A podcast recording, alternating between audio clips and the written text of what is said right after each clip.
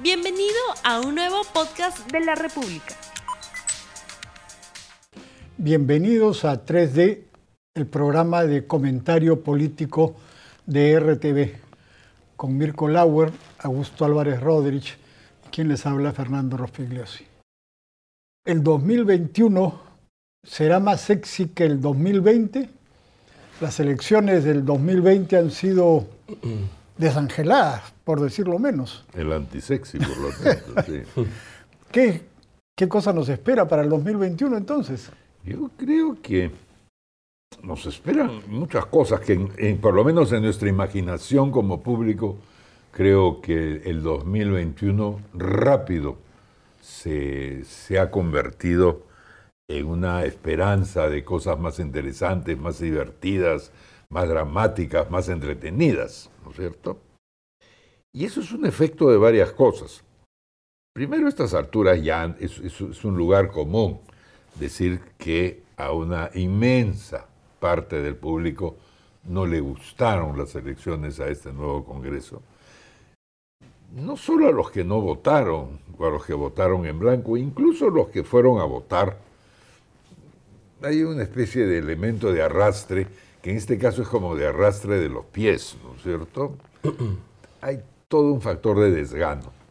Algún día los historiadores estudiarán por qué, puesto que 80% de la población en un momento quería el cierre del Congreso, pero resulta que, o da la impresión que eh, no querían elecciones realmente, querían alguna otra cosa. No sé si pues, un Vizcarra un Vizcarra realmente dictatorial, digamos, ¿no es cierto?, que ya no convoca nada y simplemente gobierna, o si querían unos partidos que no existían. La cosa es que esa elección sí estaba con el signo de la decepción. Y por eso mismo, ahora comienzo yo a notar que las elecciones del 2021 empiezan a estar rápido bajo el signo de la esperanza. Este Congreso no se ha instalado, pero yo ya he participado en conversaciones sobre quién podría ser un buen candidato el próximo año, ¿no es cierto? Y con quién van a formar sus listas. Y de los candidatos presidenciales no se diga, ya, ya tenemos frecuentes encuestas de intención de voto para esa presidencia. Eh, ¿Ustedes comparten estas ideas? O, sí. ¿O hay una lealtad al 2020? No. No, ninguna, porque esta era una, una elección que no entusiasmaba a nadie, porque la gente estaba contenta con que los despidieran a los anteriores, pero con los nuevos tampoco no, no, no generaba ningún interés y podía verse como una primera gran encuesta nacional sobre lo que puede pasar el 2020 21. Lo cual lo vuelve más sexy aún, con un factor de, de peligro. Pero tampoco creo que la, el resultado del 2020 marque mucho tampoco el 2021. Va a ser una elección muy distinta, donde esto te da una referencia de qué partidos tienen mejor capacidad de organización, cómo están distribuidos por el país, pero no mucho más que eso, porque a la hora que pongas una, una, la carnada de la presidencia de la República adelante, eso cambia todo, todo el juego. Sí, yo creo que sí, que no no tiene mucho que ver esta elección con lo que va a venir, ¿no? Eh, y por lo tanto, en una temporada o en una época de campañas electorales largas, no es una gruesa exageración decir la campaña del 2021 ya ha comenzado. Estamos hablando de 12, 13 meses, ¿no es cierto?, de aquí a esa elección. Ya podría haber eh, partidos y personas movilizándose lo cual puede crear un problema, ¿no? De, de doble actividad política, partidos que por un lado se mueven en el Congreso y por el otro se mueven en la campaña. Sí, sobre todo porque hay eh, mucha gente que está fuera del Congreso. O sea, eh, en la izquierda, por ejemplo, Marco Arana, Verónica Mendoza y todos los otros no, no están en el Congreso y no tienen mucho que ver en realidad con lo que va a pasar ahí. Bien, la derecha también. Y los candidatos que se sean Forza y Salvador de Solar tampoco tienen mucho que ver con, lo que ocurre en el Congreso, ¿no? Entonces... Mm, pero, pero algo te dice, ¿no? Por ejemplo, Podemos es un partido muy desordenado, pero Urresti parece ser un buen candidato. Acción Popular ha ganado la primera mayoría en el Congreso, claro, es cierto que con un 8% que lo ponen 25 curules, pero no es mucho, pero todo dependería quién sea el candidato de Acción Popular. Eso cambia toda la historia de si le puede ir bien o le puede ir Ya, mal. pero ¿en qué dirección? Por ejemplo, un buen candidato presidencial, ¿cómo afectaría la actuación del actual Congreso? O la ausencia de un buen candidato, ¿cómo la afectaría? Hmm. Por ejemplo, si mi candidato no está muy interesante y yo necesito levantar presión, ¿debo convertir a mi bancada en una bancada opositora? ¿Más opositora de lo que es? Mm. ¿O debo permitir que se maneje por su cuenta? Es que eso, claro, eh, es evidente que en el desempeño de este Congreso el telón de fondo es la elección del año 2021. Ya se Y sabe. todos ¿no? van a estar mirándose contra eso. Si Vizcarra sigue siendo un presidente popular hasta el 2021, es evidente que las bancadas van a buscar algún tipo de distancia, pero no tanto porque irte contra alguien este, popular no es un buen negocio. Ahora, el 2016 ganó PPK, no tenía una bancada. O sea, había llevado el 2011 a algunos grupos, pero cada uno funcionaba por su cuenta. Él no tenía ninguna bancada, ni un solo No, yo creo que una cosa en la que podemos coincidir es que las bancadas no van a ayudar No. a los candidatos presidenciales. Claro. En el caso de Acción Popular, por ejemplo, nadie tiene idea de lo que va a pasar con esa bancada. Y dentro de Acción Popular hay tres o cuatro candidatos que van a disputar la, la candidatura electoral del 2021. Entonces, y, y ellos no controlan la bancada, además. No, en, muchos casos, los han dicho, en casi. muchos casos, eh, los futuros candidatos presidenciales no controlan a la bancada, aunque sea de su propio grupo, ¿no es cierto? Y- Entonces, y peor si es de otro grupo, porque ahí van a tener un serrucho permanente. ¿Podría ayudarles la bancada a algún candidato? No sé, si el Partido Morado tiene 10, ¿cuántos tiene 9? Que son unas lumbreras y lo hacen estupendamente bien, como que es una vitrina que puede mejorar su potencial. Si Acción Popular es un problema en que todos se trompean contra todos, eso los desluce para la siguiente elección. Sí, pero yo creo que muy poco, Muy en poco. realidad, porque las elecciones siempre hemos visto dependen de los caudillos, de la capacidad que tiene el candidato Solo eso, o sea, de, el- de ganar votos o no. Un caso extremo, Urresti que se deja barbita y se pone y po- postula por los FREPAP, ¿le puede ir bien?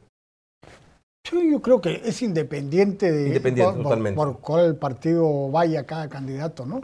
¿Por qué partido irá Forsyth o Salvador del Solar, que son los dos que aparecen en las encuestas hoy día? ¿Quién sabe? Mm. No, no tienen partido. Hoy día no tienen partido. O sea, que Seguramente hay un, hay tendrán. un elemento de misterio que se añade, digamos, a- al encanto del 21. Y frente a eso, una pregunta nacida de la ignorancia, como casi todas. Em, la regla que disminuye el número de firmas necesarias para inscribir un partido ya está Sí, vigente. Sí, Sí, sí, ya, ya no se requieren firmas, sino militantes pero y ojo, no tiene que comités ser 24 mil militantes, ¿no? militantes. Ahora, cambia mucho la historia de si uno tiene que hacer una firma y ya, buena suerte, o que me obliga a ser militante y conseguir 24 mil militantes que tienen que cumplir ciertos requisitos, además distribuidos a nivel nacional. Un papel que diga, cierto- por la presente me declaro militante. Claro, claro. Bueno, tampoco Ahora, es tan difícil. Por lo tanto, podría haber todavía nuevos partidos Seguro. para la elección presidencial. Ahora tenemos candidatos. 24 inscritos y pueden haber, no muchos, pero supongo Bueno. que dos o tres. Force tengo entendido que ha comprado un kit electoral para una- un partido que se llama algo con la, la Victoria, algo por ahí. La victoria y bueno, y el señor Nieto. También Claro, el buen gobierno. está. Entonces, además va a ser distinta esa, esa elección por el número de partidos. Ya ahora sí lo sabemos. Y como estas elecciones del 2020 han demostrado, casi diría yo, que, que, que- que a- que a muchísimos partidos les puede ir bien, ¿no es cierto? Entonces va a haber muchísimos partidos. Bueno, no sabemos porque si se aplica esta disposición de la reforma electoral que han hecho, que el primer domingo de octubre todos los ciudadanos peruanos tienen que votar obligatoriamente en las elecciones de todos los partidos que existan en ese momento, que en mi opinión es una pésima idea, pero ahí también hay una valla, que es 1.5%. O sea, si de los 25 eh, millones de electores, el 1.5 no vota en las primarias de alguno de los partidos, eh, ese partido queda fuera. Entonces ahí también puede ser una ¿Es mucho 1.5? Sí. Bueno, pero, o sea, tú vas al, a, la, tu mesa electoral y te dan una lista con 24, digamos que hay un par más con 26 partidos y tú tienes que votar por uno de ellos. Y hay partidos por los cuales no va a votar. ¿Es obligatorio ir a votar todo? Es obligatorio según esta disposición, que no sé si estará vigente de todas maneras porque se requiere ahora una ratificación por este Congreso. Es obligatorio que todos vayan a votar pero hay una valla también ahí que no se sabe. Parece, parece una ley como excesivamente moderna como para donde estamos ahora, ¿no? No, eh, la gente votaría ciega porque nadie sabe quiénes son los candidatos internos de los 24, 25, 26 partidos que hay. A mí me parece una pésima idea, pero eso es lo que está ahí. de repente se aplica. Y, esto lo ha promovido el, equipo de, Fernando Tuez. Sí, sí, claro, y el gobierno... Es sorprendente, ¿no? Es gente tan hábil. Bueno, eh, parecido a lo que hay en Argentina, pero en Argentina hay otro tipo de institucionalidad, ¿no? No, no, no se puede comparar con lo que hay acá. Pero en fin, pero ahí habría, si es que esto sale, una nueva valla. ¿no? De repente entonces no llegan todos estos veintitantos partidos a las elecciones del 2021. Puede ser, ya, sabemos. Ya, puede ser. Puede ser. Ahora, entonces, ¿esta elección qué te marca? ¿Alguien que le fue mal en esta elección podría irle bien en la siguiente? Verónica Mendoza, por ejemplo, que no le ha ido bien con su, grupo, ¿podría tener un buen desempeño en la, en la que viene? Yo creo que no tiene que ver tanto con lo que ha sacado Juntos por el Perú, sino con los errores que ha cometido que han hecho que Juntos por el Perú le vaya mal. yo lo diría de otra manera, a ella no le ha ido mal en esta elección, simplemente no ha estado presente. No, pero a su grupo, a su gente, al que ella empujaba, al que ella defendía, le ha ido, muy mal, ¿no? Bueno, de acuerdo, pero quizá ella misma, poniendo la cara, le vaya de otra manera. O sea, son dos tipos de política, ¿no es cierto? Sí, sí, eso sí. Eso sí. Y con partidos débiles, la idea de que hay unas correas transmisoras muy fuertes entre el líder, la militancia, los simpatizantes, eso no existe. Eso es verdad, eso es verdad. Pero hay, dicho de paso, algunos casos sorprendentes que estaba viendo hoy día en el comercio, en el Cusco, por ejemplo, eh, y en otros lugares, han ganado candidatos que no entran al Congreso porque sus partidos no pasaron la valla. Bueno, son los más votados. Claro. En el Cusco, en eh, Junín. En Bengolea saca como 95 mil, 100 mil votos y su, no, y su partido no entra al PPC. Claro, pero en algunos lugares ganan. O sea, Bencolea queda mm. quinto o sexto, pero acá gana y, no. Perú Libre ha ganado en, Junín. Claro, un candidato. Y eso lo, mencionas porque te parece una incongruencia, una injusticia. No, no, injusticia, no, una incongruencia, ¿no? Que, que, muestra que, o sea, eh, en, la, en las eh, regiones, eh, caudillos locales arrastran una votación importante. Siempre, siempre lo Como en este caso, no importa por qué mm. partido vayan, ¿no? es otra de las características de esta elección que era dispersa, ¿no? Dispersa e incongruente. ¿Y cómo vamos a imaginar la del, la del 2021? ¿Quiénes son los candidatos? Tú has mencionado a, a Del Solar y a Forsyth.